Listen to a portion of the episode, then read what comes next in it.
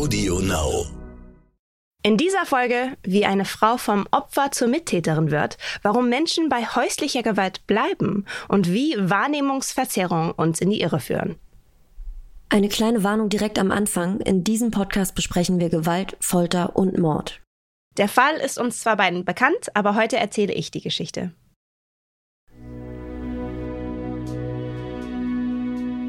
Ich bin Kriminalpsychologin Dr. Julia Shaw. Und ich bin Jessie Good, Sängerin und Songwriterin. Böse ist der Podcast, der die Wissenschaft hinter den menschlichen Abgründen aufzeigt. In jeder Folge wird es um einen echten Kriminalfall gehen. Und wenn es möglich ist, bringen wir auch Originaltonaufnahmen mit ein. Wir versuchen die Frage zu beantworten, was macht Menschen böse?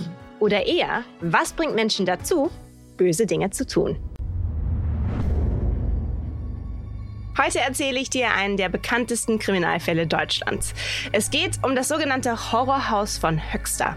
Ich habe in 2021 eine TV Now Doku gefilmt über den Fall und habe dafür mit zwei von den Verteidigern gesprochen, mit dem Richter, der für den Fall seine eigene Rente verschoben hat und mit einem Journalist, der jahrelang jeden Tag über den Fall berichtete.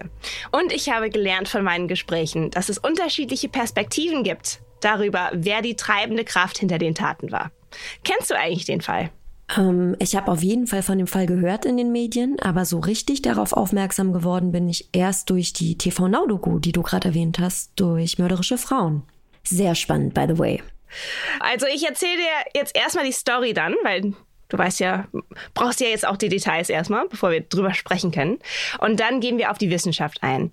Äh, und natürlich beantworte ich dann alle deine Fragen. Ich bin gespannt. Also fangen wir an mit einer Liebesgeschichte. Es ist das Jahr 1999 und Angelika B. ist 29 Jahre alt. Sie lernt einen Mann kennen, Wilfried Wagner. Sie hatte ihn über eine Kontaktanzeige gefunden und es ist Liebe auf den ersten Blick. Das ist für Angelika besonders aufregend, denn es ist ihre erste richtige Beziehung. Ab dem ersten Tag fährt sie immer nach der Arbeit in die Gärtnerei von Wilfried nach Detmund, wo er lebt. Das ist ungefähr eine Autostunde voneinander entfernt. Man sieht sie nur noch zu zweit und bereits nach acht Wochen Beziehung heiraten sie. Die beiden kapseln sich immer mehr ab und Wilfried fängt an, Angelika zu kontrollieren. Angelika darf nicht mehr Kontakt zu ihrer Mutter haben, weil Wilfried es ihr nicht erlaubt. Immer mehr sagt er ihr, was sie tun darf und was nicht. Und es gibt ein Regelsystem im Haus mit bizarren Regeln. Zum Beispiel, wenn sie etwas kocht, was er nicht mag oder über ein Thema spricht, was ihn nicht interessiert, dann wird sie bestraft. Und es kommt nach und nach zu mehr häuslicher Gewalt. Es beginnt mit Schubsen und wird dann von Zeit zu Zeit immer mehr. Der Richter Bernd Emminghaus und der Strafverteidiger von Angelika, Peter Wüller, sagen über das Regelsystem das Folgende. Aber das war das Regelsystem. Und ähm, äh, beim Essen zubereiten war es auch so, dass man da gewisse Regeln einhalten musste. Äh, man durfte auch äh, beim Reden äh, bestimmte Begriffe nicht benutzen. Das war eben verboten, durfte man nicht machen. Ne? Dieses Regelwerk, was, was Wilfried aufgestellt hat, äh, war nicht nur schwer zu durchschauen, es bestand schlicht und einfach darin, dass er den 100-prozentigen Gehorsam verlangt hat. Er entschied, was Angelika zu tun hatte, was sie zu sagen hatte, was sie zu denken hatte. Man durfte also nachts auch nicht zur Toilette gehen.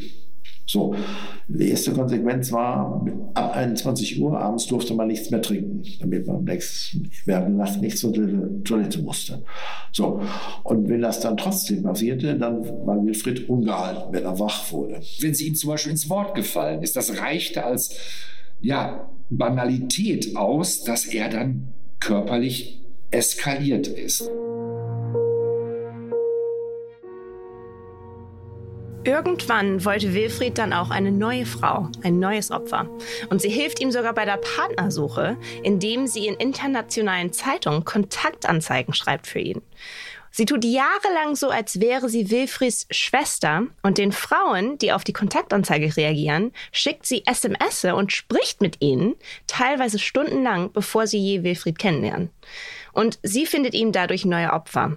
Wenn die Frauen dann einziehen in das Haus von Wilfried und Angelika, geht die Scharade weiter mit ihr als Schwester. Im Sommer 2013 meldet sich die 33-jährige Annika aus Niedersachsen bei Wilfried auf eine solche Kontaktanzeige. Insgesamt lebt sie 14 Monate mit Wilfried und Angelika zusammen. Sie wird über die Zeit physisch und psychisch gefoltert und erstaunlicherweise jetzt von beiden. Angelika wird also zur Mittäterin und fügt auch ihre eigenen Regeln in das Regelsystem ein. Unter den extremsten Strafen für angebliche Regelverstöße sind, dass sie an einen Heizkörper gefesselt wird und Angelika fesselt sie im Keller in einer Badewanne mit laufendem Wasser und will sie ertrinken lassen. Angelika erzählt Wilfried davon und erstaunlicherweise rettet er dann Annika.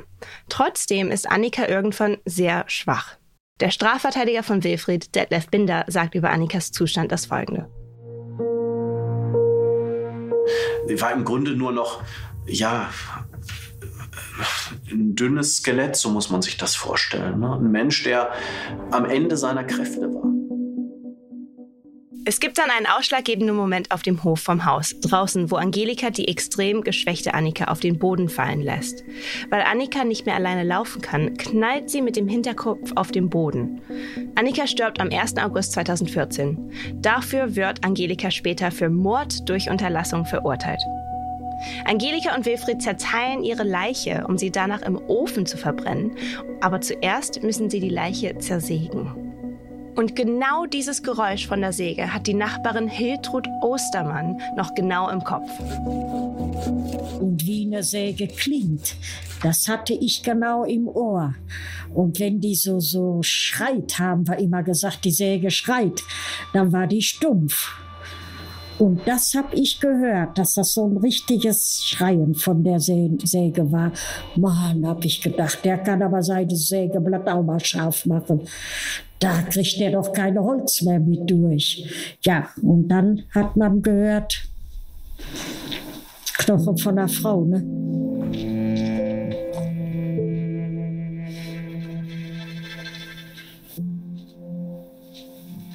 Das ist doch nichts Menschliches mehr. Trotz des Lärms, mit diesem Mord kommen sie davon. Dann geht es weiter mit den Kontaktanzeigen. Es gibt hunderte davon. Und auf eine weitere Kontaktanzeige, wo drin steht, Frau für eine feste Beziehung gesucht, meldet sich dann eine Frau namens Susanne F. Sie trifft sich mit Wilfried, verliebt sich in ihn und zieht schnell bei ihm und Angelika ein. Hier fangen die Misshandlungen noch schneller an. Sie ist nur drei Monate da und da ist sie schon komplett abgemagert und ihre Haare werden geschoren. Und Angelika merkt wieder, dass es nicht mehr lange dauert, bis Susanne tot ist. Angelika will aber keine weitere Leiche. Daher schlägt sie Wilfried vor, dass sie Susanne ja einfach zurück in ihre alte Wohnung bringen könnte. Wenn sie da sterben sollte, bringt das keiner in Verbindung mit Wilfried und Angelika. Am 16. April machen sie sich also auf den Weg in Susannes Wohnung. Aber ihr Plan geht nicht auf. Gegen 23 Uhr haben sie auf dem Weg an einer Bundesstraße eine Autopanne. Angelika klingelt also dort an einem Haus. Die Frau, die in dem Haus wohnt, ist Tatjana Zedig. Sie beschreibt die Situation folgendermaßen. Wir hatten uns alle schon bettfertig gemacht und ich habe auch mit keinem mehr gerechnet und dann klingelte es an der Tür. Dann bin ich aufgestanden, habe mir kurz einen Mantel drüber geschmissen und bin dann zur Tür. Und da stand eine Frau vor mir, ungefähr 50 bis 55, so würde ich schätzen. Ganz normale Haarschnitt, Bobschnitt und normal gekleidet, ein Pulli, eine schwarze Hose und hatte einen Zettel und Stift in der Hand und bat mich um Hilfe, weil sie liegen geblieben war und fragte, ob ich ihr ein Taxi bestellen könnte. Das war eine sehr große Person und hatte wie so eine braune Decke über sich da ich ja noch nicht geschlafen habe und man ja neugierig ist auf dem Dorf, bin ich dann an ein Fenster gegangen. Da habe ich dann gesehen, dass ein Krankenwagen stand, die Türen offen und dass da jemand abtransportiert wurde. Aber leider konnte ich nicht erkennen, was für eine Person das ist. Daneben stand die Frau, die bei mir geklingelt hatte und noch eine weitere Person, ganz in Schwarz gekleidet. Die Frau, die in den Krankenwagen geliefert wird, ist eine abgemagerte Frau, die unterkühlt und nicht ansprechbar ist. Sie heißt Susanne F. Angelika und Wilfried steigen dann ins Taxi und das Taxi lässt die beiden an einem Haus in Höxter raus. Das nennen wir heute das Horrorhaus von Höxter. Susanne Fs Zustand ist katastrophal und eine Heilung ist unmöglich. Trotz diverser Reanimierungsversuche stirbt Susanne F. kurze Zeit später im Krankenhaus. Es wird sofort ermittelt, weil sie so viele Verletzungen hat. Schnell steht die Polizei vor dem Haus von Wilfried und Angelika. Es wird untersucht. Die Beweise im Horrorhaus von Höxter sind belastend.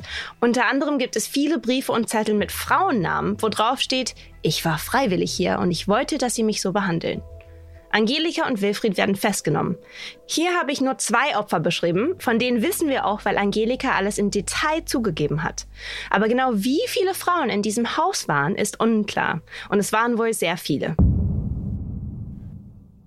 Puh, viele Infos, krasser Fall. Ähm, das muss man auch erstmal verdauen. Eine wichtige Frage, die ich mir da irgendwie direkt zu Beginn stelle, ist, wie kommt es überhaupt, dass Frauen bleiben, wenn sie häusliche Gewalt erleben? Also das ist natürlich jetzt ein ganz extremer Fall, aber häusliche Gewalt ist ja keine Seltenheit, auch nicht in Deutschland. Und viele Frauen geraten in solche Situationen und ergreifen dann aber nicht die Flucht, sondern bleiben. Wie kommt das? Ich verstehe die Frage und man stellt sie mir immer, vor allem bei diesem Fall. Aber wir müssen natürlich aufpassen, dass wir hier nicht schnell ins Victim Blaming geraten. Opfer von häuslicher Gewalt glauben oft, dass wenn sie nur anders gehandelt hätten oder bestimmte Regeln nicht gebrochen hätten, hätte man sie nicht misshandelt. Es fängt ja auch meistens klein an. Es steigert sich dann das Kontrollverhalten und die Gewalttaten. Es kommt dabei in Opfern zu einer kognitiven Störung, wobei es nicht mehr einfach ist, für sie zu trennen, was normal ist und was abartig. Man könnte also sagen, dass ihre Wahrnehmung verzerrt wird. Und wie häufig passiert sowas eigentlich? Also solches Verhalten ist für viele Menschen natürlich nicht nachvollziehbar, aber für sehr viele Frauen auf der Welt und auch in deutschsprachigen Ländern ist häusliche Gewalt leider der Alltag. Also die bisher größte Prävalenzstudie, die ich finden konnte zur häuslichen Gewalt in Deutschland, wurde durchgeführt von Forschern Schröttel und Müller in 2003 und befragte mehrere tausend in Deutschland lebende Frauen. Und 25 Prozent berichteten körperliche oder sexuelle Gewalt von Beziehungspartnern. Bei den meisten der Betroffenen führten körperliche Gewalttaten zu Verletzungen, also von blauen Flecken zu Prellungen bis hin zu Knochenbrüchen und offenen Wunden. Oft ist es auch nicht nur einmal, aber natürlich so oft und so krass wie bei Angelika und bei den Opfern im Horrorhaus ist es auf jeden Fall selten. Also für mich persönlich ist es wirklich sehr schwer nachvollziehbar, wie Frauen, die so behandelt und letztendlich ja auch misshandelt werden und wurden, immer wieder die Schuld und den Fehler bei sich selbst suchen. Verstehe ich nicht. Kannst du mir irgendwie erklären, woher genau dieses Verhalten kommt? Meistens sind es ja Männer, die so etwas Frauen antun. Es gibt natürlich auch Frauen, die anderen Frauen oder Männern sowas antun können. Das sieht man ja auch bei Angelika. Aber die meisten Täter sind Männer. Und ähm, was man sieht, ist, dass diese Männer oft den Frauen einreden. Also es ist ganz explizit fast dass sie nicht gut genug sind, dass sie ihn nicht verdienen, dass sie sich ja mal benehmen sollen oder besser verhalten sollten. Also das wird diesen Menschen, den Opfern meistens eingeredet, richtig, dass sie, dass sie das verdienen. Also das ist nicht irgendwie automatisch, dass diese Frauen eh schon verletzlich sind. Das baut man auf oder könnte man sagen runter, damit man da ankommt, wo diese Frau meistens immer mehr gehörig ist. Und manchmal ist es auch ähm, nicht ganz explizit und es ist durchs Verhalten. Also da, zum Beispiel, wenn dann jemand ausgeht mit Freundinnen, dass dann der Mann wütend ist, sobald die Frau nach Hause kommt. Hm, verstehe. Also mit Liebesentzug, Strafen und solche Geschichten. Hm. Richtig, genau. Und das muss nicht unbedingt gesagt werden, aber das Benehmen verändert dann, wie sich die Frau verhält. Und das wird dann immer, der Kreis wird immer kleiner und es wird immer, es kommt auch oft zu weniger sozialem Kontakt über die Zeit. Also das ist wird immer mehr eingegrenzt. Also auch das ist psychologisch und physisch eingrenzend. Ja klar, macht ja auch total Sinn. Also wenn ich mir überlege, ich würde in so eine Situation geraten und würde Opfer von häuslicher Gewalt werden und hätte jetzt mein normales soziales Umfeld, was ich pflege, die würden das ja über kurz oder lang auch mitbekommen und versuchen, mich da irgendwie rauszuholen, mich wachzurütteln und dafür zu sorgen, dass ich mich dann eben auch trenne und äh, distanziere. Und um das zu verhindern, ist es natürlich sehr sinnvoll, ähm, ja, da auch Kontakte zu verbieten und immer mehr die Kontrolle an sich zu reißen als Täter. Richtig. Ich finde es auf jeden Fall sehr spannend, mal rauszufinden, was Wilfried für ein Mensch sein muss. Ja, also der hat ja irgendwie zwei Gesichter, die verschiedener nicht sein könnten. Auf der einen Seite ist das so ein super sadistischer Typ, der Frauen misshandelt. Auf der anderen Seite muss das ja aber auch ein total toller Mann irgendwie sein, dass er so eine Anziehungskraft auf Frauen auswirkt, dass die ihm binnen weniger Tage und Wochen so verfallen. Also Angelika hat den nach acht Wochen geheiratet. Da ziehen reihenweise Frauen ein, die irgendwie dem Typ vertrauen. Ähm, was hat er für Masken, mit denen er jongliert, dass die Frauen sich überhaupt erstmal auf den einlassen? Das ist äh, eine gute Frage eigentlich. Also wie, ne, warum er? Wie konnte Wilfried das machen? Und warum sind diese Frauen bei Wilfried geblieben? Und warum sind sie da überhaupt eingezogen? Es gibt auch ein Opfer, mit dem das Team gesprochen hat von der TV Now Serie. Und sie ist entkommen. Also sie war drei Tage in dem Haus und war, ist dann, ist dann abgehauen. Und sie hat auch beschrieben, wie es direkt losging mit der Erniedrigung. Direkt ging's los mit, sie haben über ihren Sex gesprochen und wie, also das, ne, Angelika und Wilfried auch so passiv über sie gesprochen haben. Also es war ganz extrem innerhalb von drei Tagen schon. Was hier ganz wichtig ist in dem Fall, ist, dass ähm, Angelika auch mal gesagt hat wohl, dass wenn man 100 Frauen hat, die auf so eine Kontaktanzeige reagieren, gibt es immer eine, also hier ist es nochmal anders als im normalen Leben, könnte man sagen, weil sie wirklich Opfer sich aussortiert haben. Also sie haben richtig geguckt, wer ist hier am ehesten, der oder die bleibt in diesem Haus und die in, in dieser Situation auch bleibt. Also die haben sich diese Opfer auch ausgesucht, damit sie wirklich auch vielleicht nicht genug Selbstbewusstsein haben, damit sie eine bestimmte Art von Frau sind, die vielleicht schneller auch bleibt und auch wahrscheinlich einsamer ist. Also sie haben psychologisch schon darauf geachtet, wer wird hier ein gutes Opfer. Wilfried scheint auf jeden Fall ein sehr manipulativer Mensch zu sein. Also er war kein äh, besonders gut aussehender Mann, finde ich, und auch kein, also er hatte nichts und auch er hatte versprochen, dass es gibt einen Bauernhof und das war dann so ein total heruntergekommener, eigentlich ein Haus, wo es ein paar Tiere im Keller gab. Also auch das, sobald man da ankommt, denkt man doch, das, da kann man doch nicht bleiben. Hm, ich habe ja äh, die Serie Mörderische Frauen, wie gesagt, auch gesehen und habe somit natürlich auch ein Bild vor Augen, wenn ich die Namen Wilfried und Angelika höre. Und ja, okay, Schönheit liegt im Auge des Betrachters, aber das Erste, was ich mich gefragt habe, als ich den Typ gesehen habe, war, wie schafft er das, die Frauen von sich zu überzeugen? Also in meinen Augen ist das jetzt keine Schönheit, sorry. Aber wie schafft er das, ähm, dass doch so viele Frauen, man weiß ja nicht genau, wie viele Frauen bei den beiden am Ende gelandet sind und misshandelt wurden. Wie hat das geschafft, die Frauen von sich zu überzeugen? Und was ich mich natürlich auch frage ist, wie konnte Angelika vom Opfer zur Täterin werden? Sie wurde jahrelang selbst von Wilfried schwerst misshandelt und plötzlich kommt die Kehrtwendung, dass sie nicht mehr Opfer, sondern plötzlich Täterin, sogar die kommenden Opfer selber mit aussucht, da selber Regeln aufstellt und ähm, also wirklich selbst zur Tat schreitet. Was passiert in so einem Moment aus psychologischer Sicht bei einem Menschen?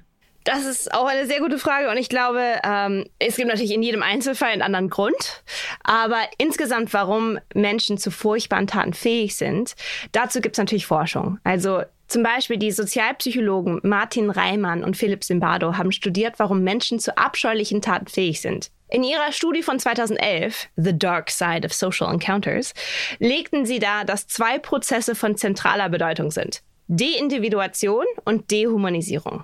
Deindividuation? Genau, Deindividuation bezeichnet das Phänomen, dass wir in der Anonymität von Gruppen häufiger gesellschaftliche Normen verletzen. Das heißt, ich sehe mich nicht mehr als Individuum, ich sehe mich nur, nur noch als Teil der Gruppe. Hier könnte man sagen, ist es nicht Anonymität, sondern eher, ich sehe mich Teil von diesem Duo. Ah. Also, dass Angelika sich vielleicht Teil von dieser Minigruppe sieht. Und es ist nicht nur ihre Schuld mehr, es ist die Schuld der Gruppe. Oder der Beziehung, könnte man sagen. Mhm. Dehumanisierung bedeutet, dass wir andere nicht länger als menschliche Wesen, sondern als zum Beispiel Untermenschen betrachten. Und die Autoren vergleichen Dehumanisierung auch mit einem grauen Star, dass unsere Wahrnehmung verschwommen ist und wir nicht mehr in der Lage sind, andere wirklich zu sehen. Ne, als Menschen. Also in diesem Fall sehen wir, glaube ich, dass äh, vor allem die Dehumanisierung passiert. Zuerst von Wilfried gegenüber Angelika und dann macht Angelika das selber gegenüber den anderen Opfern. Okay, das heißt also, auf der einen Seite sieht Angelika sich als Teil von der Gruppe und somit nicht mehr alleine verantwortlich für diese schlimmen Taten. Und gleichzeitig macht sie ihr Opfer aber zu einer Art Kreatur oder kann man Tier sagen? Ich weiß es nicht. Und rechtfertigt somit, dass ihre Taten ja gar nicht so schlimm sind, weil ist ja kein Mensch mehr so nach dem Motto. Ja. Okay, sowas muss man natürlich erstmal verdauen. Krass. Ich habe mich natürlich auch irgendwie gefragt, warum wird sie zur Täterin und habe für mich selbst versucht, da eine Antwort drauf zu finden und dachte mir, war das vielleicht ihr Weg, um aus dieser Hölle mit Wilfried rauszukommen? Also wenn sie nicht mehr das Opfer ist und neue Opfer sucht, dann ist sie natürlich auch nicht mehr der Fokus ähm, der Gewalt. Ist, könnte das ein Grund sein? Kann sein, aber dass sie dann selber die Frauen misshandelte, das, das musste nicht sein. Also da, das sie, sah man auch später in dem Gerichtsprozess, dass sie ganz klar geschildert hat, dass sie das auch selber von ihrer, ne, aus, aus eigenen Impulsen sozusagen gemacht hat und nicht, weil Wilfried ihr gesagt hat, sie muss das tun. Ich glaube, da ging es auch ein bisschen um vielleicht die Macht wieder, ein bisschen Macht zu haben auch. Ähm, und sie hat selber gesagt, äh, mit mir hat ja auch keiner Mitleid gehabt. Also so ein bisschen, sie hat das internalisiert und dann hat sie das auch, glaube ich, übertragen auf, auf die Situation und auf die Frauen. Aber das ist ungewöhnlich. Also das ist jetzt nicht, das ist kein normaler, keine normale Steigerung natürlich für sowas. Weil die meisten Frauen, die Opfer von häuslicher Gewalt sind, wissen natürlich auch, wie schrecklich das ist. Und wollen das um, auf keinen Fall jemand anderem antun. Ähm, es ist nicht, ist keine komplette Ausnahme hier, aber das ist auch nicht gewöhnlich.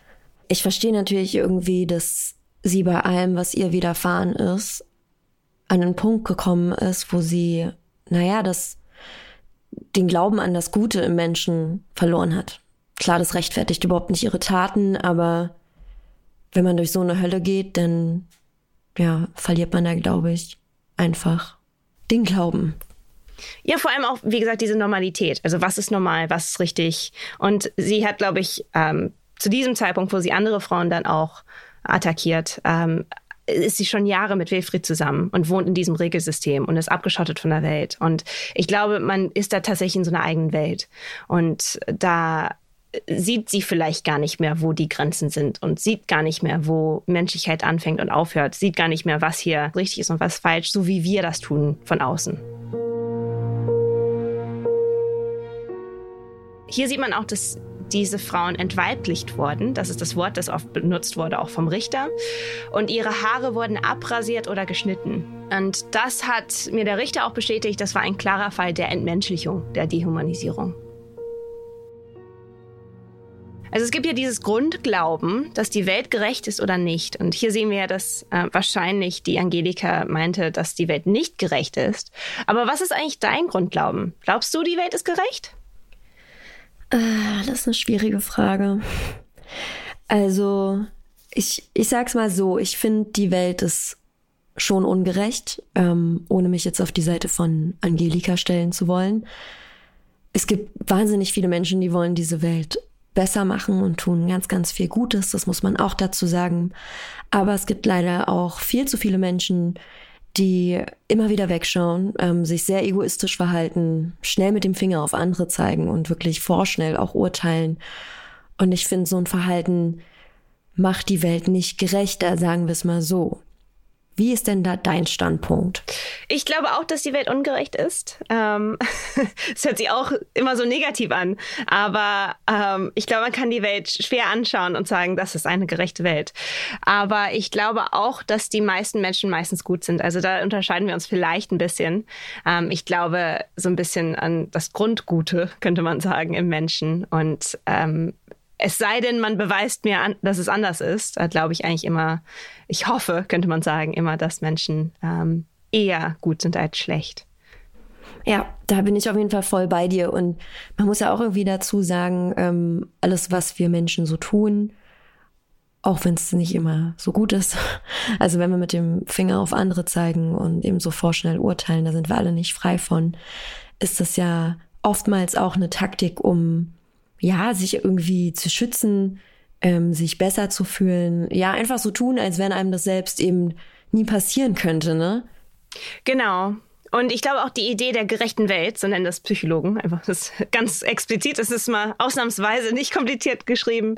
Äh, die Idee dieser gerechten Welt kann halt auch zu Wahrnehmungsfehlern führen. Zum Beispiel, wenn wir auf der Straße einen armen Menschen sehen und wir aus dem Weg gehen oder vielleicht im, schlimmsten, im schlimmeren Falle ihm einen bösen Blick zu werfen oder ihm sagen, er sollte einfach einen Job besorgen.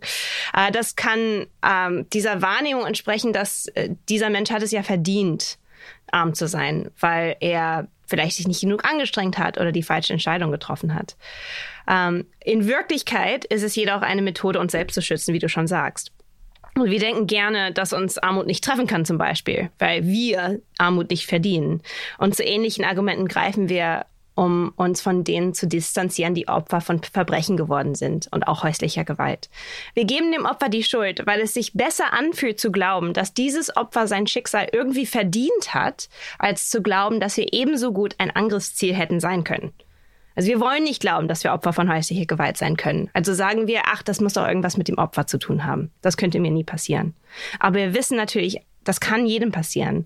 Und wir könnten auch uns befinden in einer Situation, wo wir jemanden lieben und dieser Mensch greift uns an. Und vielleicht sagen wir dann auch, ach, er meinte das nicht so. Ach, ich bleibe doch. Ach, was habe ich denn falsch getan? Aber hey, wie gesagt, wir sind da alle nicht frei von. Ich ähm, bin zutiefst davon überzeugt, dass wir uns alle mal in so einer Situation erwischen. Ich finde es nur wichtig, dass man sich halt immer wieder aufs Neue hinterfragt und reflektiert und überlegt, ist es jetzt wirklich so cool, so zu denken oder auch so einen Spruch zu droppen wie, ähm, ja, äh, er könnte ja, wenn er nur. Ich finde halt Empathie und Verständnis und auch einen Perspektivwechsel, ja, um Verständnis für die Gegenseite aufbringen zu können, super wichtig. Also wenn Menschen schlimme Dinge passieren, eben nicht vorschnell zu urteilen und ähm, sich zu denken, ja, selber schuld, sondern mal zu versuchen, sich in diese Situation reinzuversetzen, was könnte denn passieren, damit ich vielleicht auch irgendwie in so eine Situation gerate, weil ich glaube, es kann uns alle treffen. Ja, ich auch. Aber wir müssen einfach Empathie immer haben, dass es jedem passieren könnt, könnte, ähm, Opfer zu werden. Hm. Ich hoffe, dass weder dir noch mir noch den Zuhörerinnen und natürlich auch den Zuhörern sowas Schreckliches jemals passiert. In diesem Fall gibt es auch noch einen anderen Aspekt. Die Frauen, die per Zufall nicht in diese Falle getappt sind. Wie zum Beispiel die Nichte einer Imbissbesitzerin, mit der wir für die TV Now Doku Mörderische Frauen gesprochen haben. Also, ein außergewöhnliches Detail über den Fall ist, dass Angelika und Wilfried immer in der gleichen Currywurstbude essen waren. Die Besitzerin sagt darüber das Folgende. Die haben immer dasselbe Essen geholt. Er hat immer Jägerwurst gegessen, doppelte, und sie hat Currywurst gegessen. Die, die wollten immer dasselbe. Und manchmal auch Jägerschnitzel auch bestellt. Ja, ja, die gute Currywurst. ähm, ich muss da immer an meine Mutter denken. Die isst auch so gerne Currywurst. Und so ein bisschen versaut ist doch vielleicht das Essen, wenn man weiß, dass. Äh also ganz ehrlich, liebe Freunde, ich als Oberlehrerin finde da ja ja nichts dran. Ja, also ich weiß nicht, was hier mit diesem Currywurst-Hype abgeht und wo gibt's die beste Currywurst. Ich finde, die schmecken alle gleich scheiße. ich bin jetzt Vegetarierin, also für mich ist es eher Veggie-Currywurst. Ich mag aber Currywurst. Veggie-Currywurst. Okay, Julia, mach dir da mal keinen Kopf. Ähm, mit hundertprozentiger Sicherheit findest du in Berlin auch irgendwo eine vegane Currywurst. Wenn du möchtest, auch mit Blattgold. Die Imbissbudenbesitzerin war auch der festen Überzeugung, dass die beiden Geschwister sind, also dass Angelika Wilfrieds Schwester ist. So haben sie sich ihr halt vorgestellt. Und Angelika hat immer versucht, Wilfried mit der Nichte der Besitzerin zu verkuppeln. Und darüber sagt die Besitzerin das Folgende. Angelika hatte mich so Ruhe gelassen. Jede Woche dann kam, hatte mich gefragt, wie sieht aus mit, äh, mit deiner Nichte? Und äh, bitte hilf uns dann. Äh, meine mein Bruder äh, Wilfried wollte gerne äh, sie von näher kennenlernen. Wilfried war mit meiner Nichte in Facebook befreundet, aber meine Nichte fand sein Foto sehr schrecklich. war so, so halbnackt auf Bett steht und dann sagte, äh, wie sieht er aus? 2015 war meine Nichte verlobt und dann habe ich die gesagt, äh, jetzt äh, musst du Hoffnung aufgeben, weil meine Nichte ist verlobt. Und dann Angelika hatte gefragt, hast du nicht andere Nichte oder andere Verwandte? Oder hast du äh, Tochter? Habe ich gesagt, nee. Was hat sie gesagt? Sie fand das Foto schrecklich. Schrecklich, sehr schrecklich. Das ist aber auch eine sehr diplomatische Art, das Ganze zu umschreiben. In Berlin will man einfach sagen, nee, lass mal stecken, hässlich. Ich fand das Foto sehr schrecklich. okay, halten wir also fest, die Nichte war verlobt, zum Glück, und fand Wilfried auch noch hässlich. Gut, da ist er äh, Gott sei Dank noch mal davon gekommen. Mhm, Glück. Ähm, und äh, ja, es ist äh, so eine bizarre Situation, finde ich. Was ja auch klar wurde in dem Gespräch mit den Imbissbudenbesitzern, ist, dass sie ganz klar der Meinung waren, dass Angelika die treibende Kraft war. Weil sie haben gesagt, der Wilfried hat nie gesprochen, es war immer die Angelika. Ähm, das war für mich auch er erstaunlich, weil das ist ja währenddessen. Das ist ja, wo man eigentlich sich also vor Augen hat man ja diese Frau, die jahrelang schon gequält wird von, von Wilfried. Und dann sieht man ja eigentlich so eine kleine Frau, die nichts sagen darf, stellt man sich ja eigentlich vor. Aber genau das Gegenteil ist hier der Fall. Sie, sie spricht, sie organisiert das alles, er ist ruhig.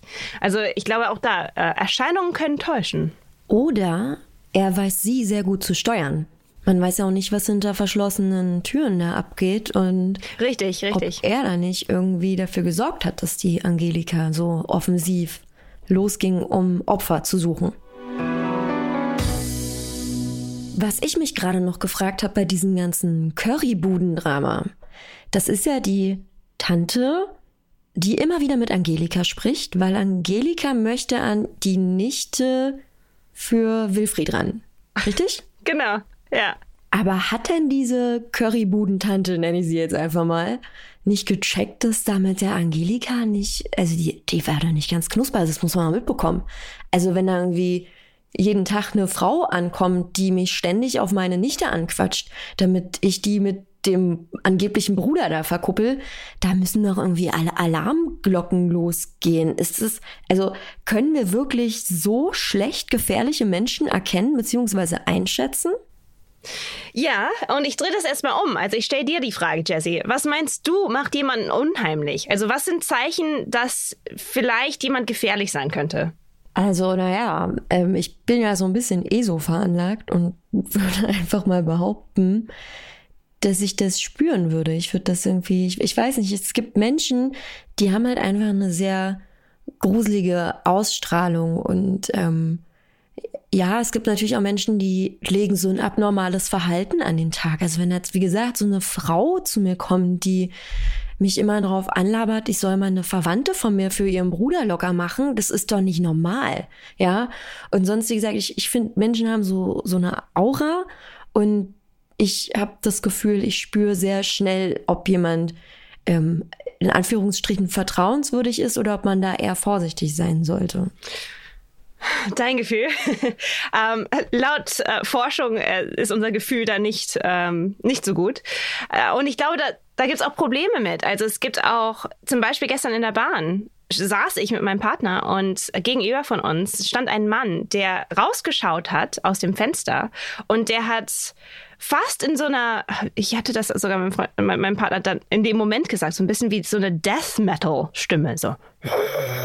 So richtig teuflisch. Und er hat sich selbst angeschrien, seine eigene Reflexion im Fenster angeschrien und, äh, und, und so richtig beschimpft sich selber. Und das hörte sich richtig bedrohlich an. Und ich glaube, wir müssen aufpassen, dass wir so einen solchen Menschen zum Beispiel nicht falsch einschätzen. Und das, damit meine ich, dieser Mensch hat offensichtlich psychologische Probleme.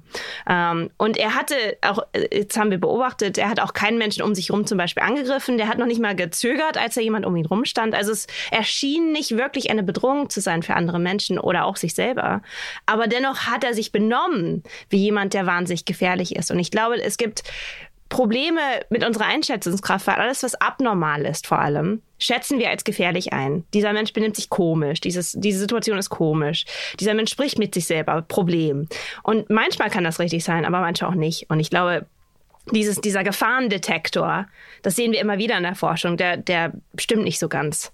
Und der kann uns auch in die Irre führen. Und die Frage, warum vertrauen Frauen Angelika und Wilfried und ziehen bei denen ein. Sie haben ihnen ja offensichtlich vertraut. Also haben sie das nicht gecheckt, dass sie gefährlich sind, trotz komischer Sachen. Und eine meiner Lieblingsstudien zu dem Thema, ob wir einer Person anhand ihres Gesichts einschätzen können, wurde von Stephen Porter in Kanada durchgeführt mit seinen Kollegen. Und in dieser Studie baten die Forscher die Probanden, 34 Fotos von Gesichtern erwachsener Männer zu bewerten. Die Hälfte der Fotos zeigten in Anführungszeichen vertrauenswürdige Menschen, die andere Hälfte nicht vertrauenswürdige, wofür sich die Forscher eine Definition ausgedacht hatten, auf die ich gleich komme. Und die Teilnehmer sollten anhand von diesen Fotos die Vertrauenswürdigkeit, Freundlichkeit und Aggressivität von jeder Person einschätzen. Und woher wussten die Forscher jetzt, äh, welche Männer auf den Bildern vertrauenswürdig und welche eben weniger vertrauenswürdig waren? Eine sehr gute Frage. Ähm, die vertrauenswürdigen Menschen hatten entweder den Friedensnobelpreis oder den Order of Canada, das ist ein Preis in Kanada, erhalten und waren sozusagen als Vorbilder in Bezug auf ihr Engagement für die Menschheit, den Frieden und die Gesellschaft anerkannt worden. Obwohl natürlich weiß man nie, ob eine Person, ne, die, die die meisten Orden für humanitäres Engagement im Privaten vielleicht trotzdem aggressiv war, aber Gut, dass du sagst, sonst hätte ich es nämlich direkt gesagt. Also, du kannst ja von mir aus einen Friedensnobelpreis bekommen und zu Hause weiß ich nicht, was Schlimmes mit deiner Richtig, Familie oder anstellt, auch, ne? genau, und auch Friedensnobelpreisträger haben auch ähm, dunkle Seiten teilweise. Ähm, aber die andere Hälfte, also im Vergleich, auf jeden Fall haben sie versucht, ne, gute, in Anführungszeichen, Menschen zu, zu auszusuchen. Und die andere Hälfte stammte von Amerikas Liste der meistgesuchten Verbrecher, America's Most Wanted. Also Menschen, die sich der Justiz wegen extrem schwerer Verbrechen entzogen. Und es handelt sich also um eine, die Idee war, sehr vertrauenswürdige Gruppe von Menschen und eine nicht vertrauenswürdige, zumindest was ihren Beitrag für die Gesellschaft anging. Und wie ging das aus? Was würdest du, was glaubst du? Also ich habe ja schon ein bisschen verraten, dass wir nicht, das nicht gut machen können, nicht gut einschätzen können, aber glaubst du, dass du alleine anhand der Gesichter zwischen den Nobelpreisträgern und den Schwerverbrechern unterscheiden könntest? Das wäre jetzt schon ganz schön arrogant, wenn ich einfach Ja sagen würde, ne? nee, also nicht allein anhand von Fotos, das glaube ich nicht. Also nur so ein Bild in der Hand würde mir auf jeden Fall nicht reichen, um einschätzen zu können, der ist jetzt vertrauenswürdig und der ist wahrscheinlich äh, schwerst kriminell oder so. Das, äh, wer, wer das von sich behauptet, das, ähm, ja, nee, das wäre Quatsch. Ich finde es schon irgendwie wichtig, einen Menschen live und in Farbe zu erleben, ähm, mit dem zu sprechen auch und vielleicht auch, ja, so, so äußere Umstände zu sehen und zu erleben. Also zum Beispiel jetzt Wilfried und Angelika hat man ja auch sehr schön in der TV-Now-Doku gesehen, mörderische Frauen die haben ja, also das war ja schon so ein Messi-Haus, was die da hatten. Und wenn ich mir jetzt denke, als Frau, ich habe hier eine Kontaktanzeige gelesen und dann treffe ich mich da mit dem Mann, der bringt dann erstmal seine Schwester mit, das ist schon eine erste Fail. Dann nehmen die mich mit zu sich nach Hause und dann ist das so eine zugemüllte Messi-Bude. Also da würden bei mir jetzt schon einige Alarmglocken losgehen. Aber um mal zum eigentlichen Thema zurückzukommen, wenn man mir jetzt wirklich nur zwei Fotos zeigt, Mann A und Mann B, könnte ich auf keinen Fall einschätzen, wer ist jetzt vertrauenswürdig und wer eben nicht. Interessant. Äh, es gibt auch Forschung, die Thin Slices nimmt, also so kurze äh, Videos, wo man so ein bisschen sieht, wie sich Menschen bewegen. Ähm, das sind Menschen auch nicht viel besser. Aber ich sag dir erstmal, wie es hier ausging. Die Teilnehmer waren etwas schlechter darin, die gesuchten Verbrecher zu erkennen, als wenn sie einfach nur eine Münze geworfen hätten. Also sie identifizierten nur 49 Prozent von ihnen richtig. Also ähm, die Studie zeigt unter anderem, es gibt auch viele andere Studien dazu, aber dass wir wirklich nur sehr schlecht Menschen einschätzen können. Vor allem von kurzen Interaktionen oder Fotos, aber auch länger. Also es gibt natürlich auch Verbrecher, die, äh, die wir kennen. Also es, ist ja immer so die bisschen, oh Mann, beim Nachbarn, oh, hätte ich nie gedacht. da kann man ja immer so Aussagen von den Nachbarn. Nicht, hätte ich nie, natürlich hätte man das nie gedacht, sonst wäre er nicht davon gekommen. Ähm, das ist ja immer bei Menschen, die vor allem länger Sachen äh, in Anführungszeichen böse Dinge tun. Ähm, sie müssen ja irgendwie eine vertrauenswürdige Art, äh, ne, eine Erscheinung haben, sonst würden sie ja äh, entdeckt werden, sonst würde man sie ja entdecken. Ja, Und Wilfried und Angelika haben sich offensichtlich ähm, entweder komplett vom Radar zurückgezogen, außer für Currywurstbude Nummer eins natürlich, waren für die Außenwelt gar nicht präsent und deswegen auch nicht auf dem Schirm. Oder haben anscheinend einfach über extrem lange Zeit einen wirklich, wirklich vertrauenswürdigen Eindruck gemacht.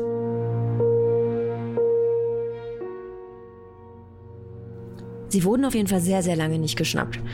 Ich will jetzt aber wissen, wie die Geschichte ausging. Zu was wurden die beiden denn letztendlich verurteilt? Am 26.10.2016 startete der Prozess gegen die beiden im Landgericht Paderborn. Die größte Frage hierbei, wer von Wilfried und Angelika ist die treibende Kraft gewesen? Ist Wilfried der sadistische Mörder, der Angelika als Opfer ausgenutzt hat? Oder hat Angelika hier auch eine starke Rolle? Und es überrascht jeden, dass Angelika während der Verhandlungstage wie ein Wasserfall redet.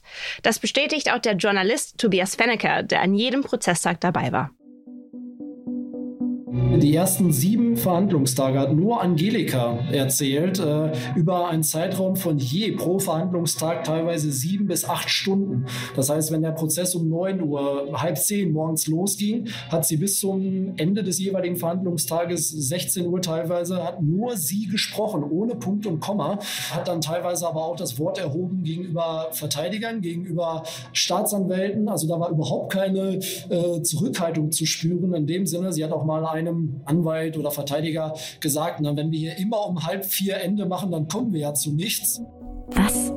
Also, sie ist schon krass, ne? Der Strafverteidiger Peter Willer sagt über ihre Empathielosigkeit im Gerichtssaal Folgendes. So ist sie halt. Sie ist nicht dazu in der Lage, bestimmte Emotionen zu zeigen, weil sie die gar nicht kennt oder gar nicht in der Lage ist, die zu empfinden. Angelikas Anwalt, also Peter Wüller, hatte mir gesagt, dass es erstaunlich war, dass sie das getan hat, auch mit dem Reden, weil er ihr explizit gesagt hat, dass sie das nicht tun sollte. Die Frage, die ich mir auch gerade gestellt habe, ist, ähm, ich bin by the way großer Dexter-Fan und der Peter Wüller hat ja auch erzählt, dass die Angelika nun mal so ist. Die kann gar nichts dafür, die weiß nicht, wie man bestimmte Emotionen zeigt oder wie es ist, bestimmte Emotionen zu empfinden, weil die das gar nicht kennt. Ist das nicht auch so ein klassisches Anzeichen dafür, dass sie eine Psychopathin sein könnte? Ja, ist es. Ich glaube aber nicht, dass sie eine Psychopathin ist. Also ich habe mich da äh, lange mit beschäftigt, wie wir sie einstufen könnten und ob sie Psychopathin ist. Aber sie hat einfach nicht genug Merkmale, um äh, als Psychopathin anerkannt zu werden. Und das hat auch die Gutachterin nicht gesagt. Also die Gutachterin hat auch gesagt, sie ist keine Psychopathin. Ah. Ähm, aber ich glaube, dass diese Empathielosigkeit, äh, zum einen könnte es sein, dass sie einfach nur so erschien, weißt du, so plötzlich hat man die Kontrolle, ich habe hier jetzt die Bühne sozusagen und kann meine Geschichte erzählen. Vielleicht kommt es dann so rüber. Ich glaube aber auch vielleicht ähm, dass sie autistische Züge hat. Also das habe ich immer wieder gesehen, auch in dem, wie man über sie spricht. Also dass sie, sie war merkwürdig, sie war das, sie war dies, sie war irgendwie sozial komisch, sie hatte nie eine Beziehung davor. Also da waren so ganz viele Sachen, wie Menschen über sie gesprochen haben, wo ich eigentlich ein Bild zusammengebastelt habe, wo ich dachte, hey, das sind doch vielleicht Zeichen von Autismus. Ähm, natürlich nicht, dass ne, Autismus zur Gewalttat führt, aber dass sie vielleicht deshalb eher Opfer wurde in dieser Situation mhm. und dass halt diese Empathielosigkeit daher kommt und ja. nicht, weil sie Psychopathin ist. Klingt auf jeden Fall schlüssig.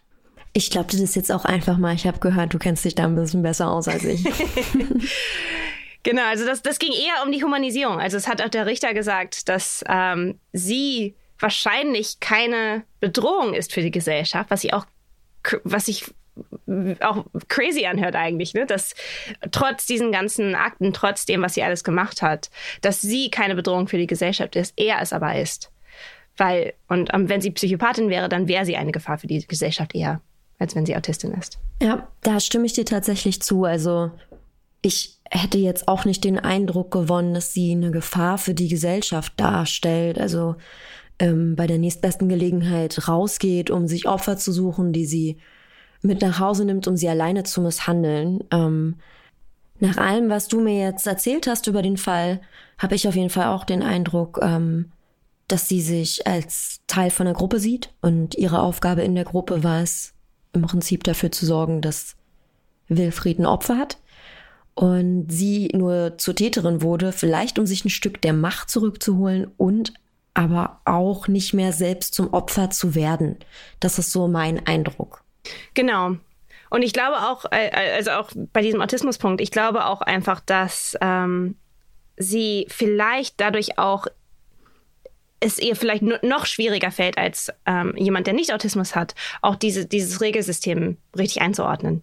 Also ich glaube, da auch es, so Struktur kann ja was Schönes sein und vielleicht fühlt sich das am Anfang gut an, wenn jemand sagt, ich will genau das in der Beziehung haben und du musst das tun und das und das und dann wird es halt immer eskalierend schlimmer und diese, wie bei vielen Opfern von häuslicher Gewalt, ist halt dann diese, diese Norm, die sich verändert. Aber sie war vielleicht noch ein bisschen ähm, schneller mit dabei mit diesen Regeln. Und ich glaube, das ist bei nicht bei jedem gleich. Okay, wir kennen aber immer noch nicht das finale Urteil und das möchte ich jetzt hören. Also Angelika hat äh, tagelang am Stück ohne Punkt Komma geredet, okay? Aber wie lautet jetzt das Urteil für Wilfried und für Angelika? Nach fast zwei Jahren Prozess mit 60 Verhandlungstagen, also richtig viel, fällt der Richter am 5. Oktober 2018 das Urteil und Angelika ist wegen Mord durch Unterlassung, wegen versuchten Mord und wegen versuchten Mord durch Unterlassung zu 13 Jahren verurteilt worden. Wilfried bekommt für seine Straftaten elf Jahre. Ähm, dass Wilfried weniger Jahre bekommen hat, das wurde viel besprochen, aber es liegt vor allem daran, dass Angelika so viel zugegeben hat, weil Wilfried hat ja nichts gesagt. Und ein Opfer, da gab es nur das, die Beweise von Angelika, also nur das, was sie erzählte, weil es gab keine Leiche, es gab, es, es gab nichts wirklich, wo man mit arbeiten konnte. Und die Frage, ob Wilfried doch hätte länger bekommen sollen, ist immer noch aktuell. Also ich glaube, das wird immer noch besprochen und diese Frage, ob er gefährlich ist und wie man am besten mit ihm umgeht, ist vor allem wichtig, weil der Richter mir sagte, er war ja auch vorbestraft. Das war auch so ein Moment für mich, so, what? Wie, er war vorbestraft. Das dachte ich mir auch gerade. Wegen? Genau denselben Sachen eigentlich. Tatsächlich war Wilfried im Gefängnis wegen häuslicher Gewalt und Vergewaltigung an seine Ex-Frau. Wahnsinn. Er hatte sie sogar angekettet. Ich meine an den Heizkörper. Ach, nicht dein Ernst. Also komplett vor Angelika. Er war schon im Gefängnis dafür, war raus aus dem Gefängnis und dann fing das erst mit Angelika an. Also er hat da richtig ein Muster von wahrscheinlich, würde ich sagen, Sadismus und diesen ganz extremen häuslichen Gewaltstendenzen. Also wenn es nach mir geht, verlässt dieser Mann nie wieder das Gefängnis. Genau, ich glaube, da wird auch dran gearbeitet. Ähm, und äh, wie gesagt, ich glaube, dass im Hintergrund passiert da immer, immer noch was. Ähm, und die Frage ist, was ist jetzt hier die richtige Strafe und wie lange sollte er tatsächlich im Gefängnis bleiben? Es bleibt spannend. Stay tuned. Genau. Für die TV Now-Serie wollte ich auch unbedingt mit der Gutachterin sprechen, aber sie konnte mit uns nicht sprechen, weil es halt weitergeht mit diesen Fällen. Also das ist, war auch sowas für mich, wo ich dachte, schade. Ich wollte, ne, die, die eine Frau, die mit den beiden gesprochen hat und auch wirklich psychologisch auf sie eingegangen ist, mit ihr konnte ich nicht sprechen, weil dieser Fall weitergeht. Aber wenn der Fall dann irgendwann final abgeschlossen ist, kannst du ja immer noch mit ihr sprechen. Ja, hoffentlich. Und da machen wir zwei einfach eine Folge das Horrorhaus Höxter 2.0. genau. Was denkt sie denn?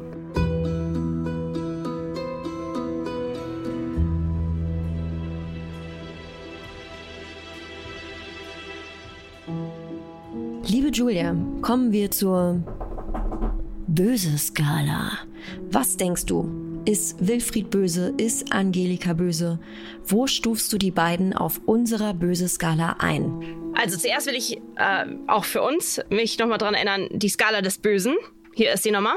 Null, nachvollziehbar böse. Also du kannst dir vorstellen, dass du in einer ähnlichen Situation vielleicht auch so handeln könntest. Also wie die Täter, ne? nicht wie die Opfer. Eins, faszinierend böse du hast auch schon solche Gedanken gehabt, aber glaubst nicht, dass du so handeln könntest. Und zwei, unbegreiflich böse. Du kannst dir nicht vorstellen, dass du je so denken oder handeln könntest. Also ich glaube, häusliche Gewalt ist für mich tatsächlich unbegreiflich böse.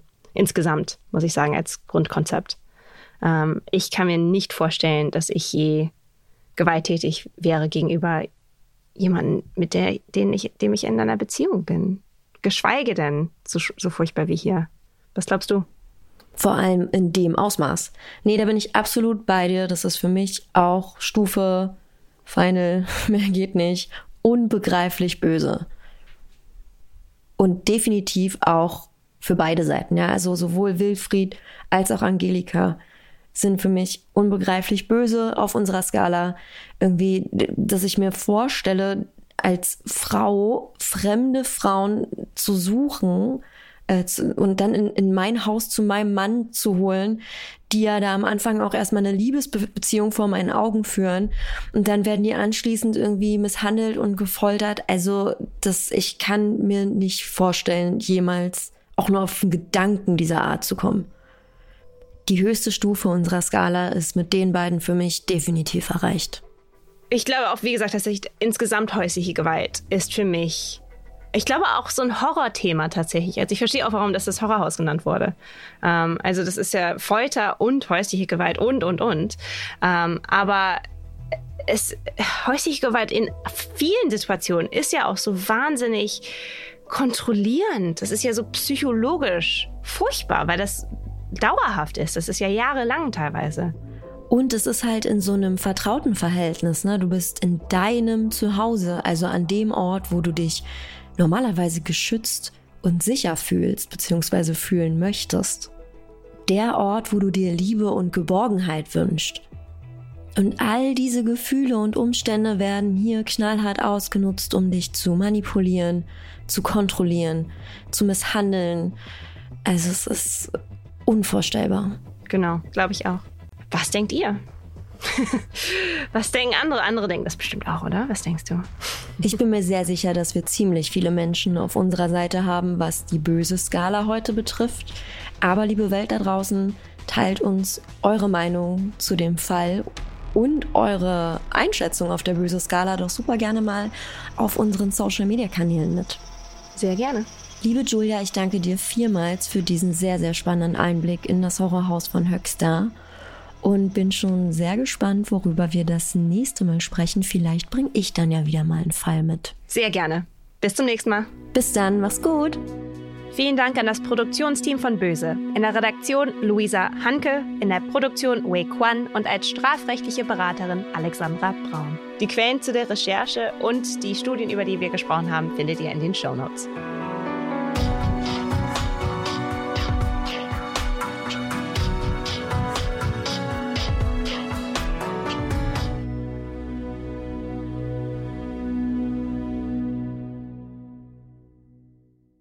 In der nächsten Folge, wenn Kinder Kinder töten, wie aus einer besten Freundschaft Mord wird, was das Mindestalter für die Strafbarkeit sein sollte und die vier Hauptgründe, warum Menschen morden. Audio Now.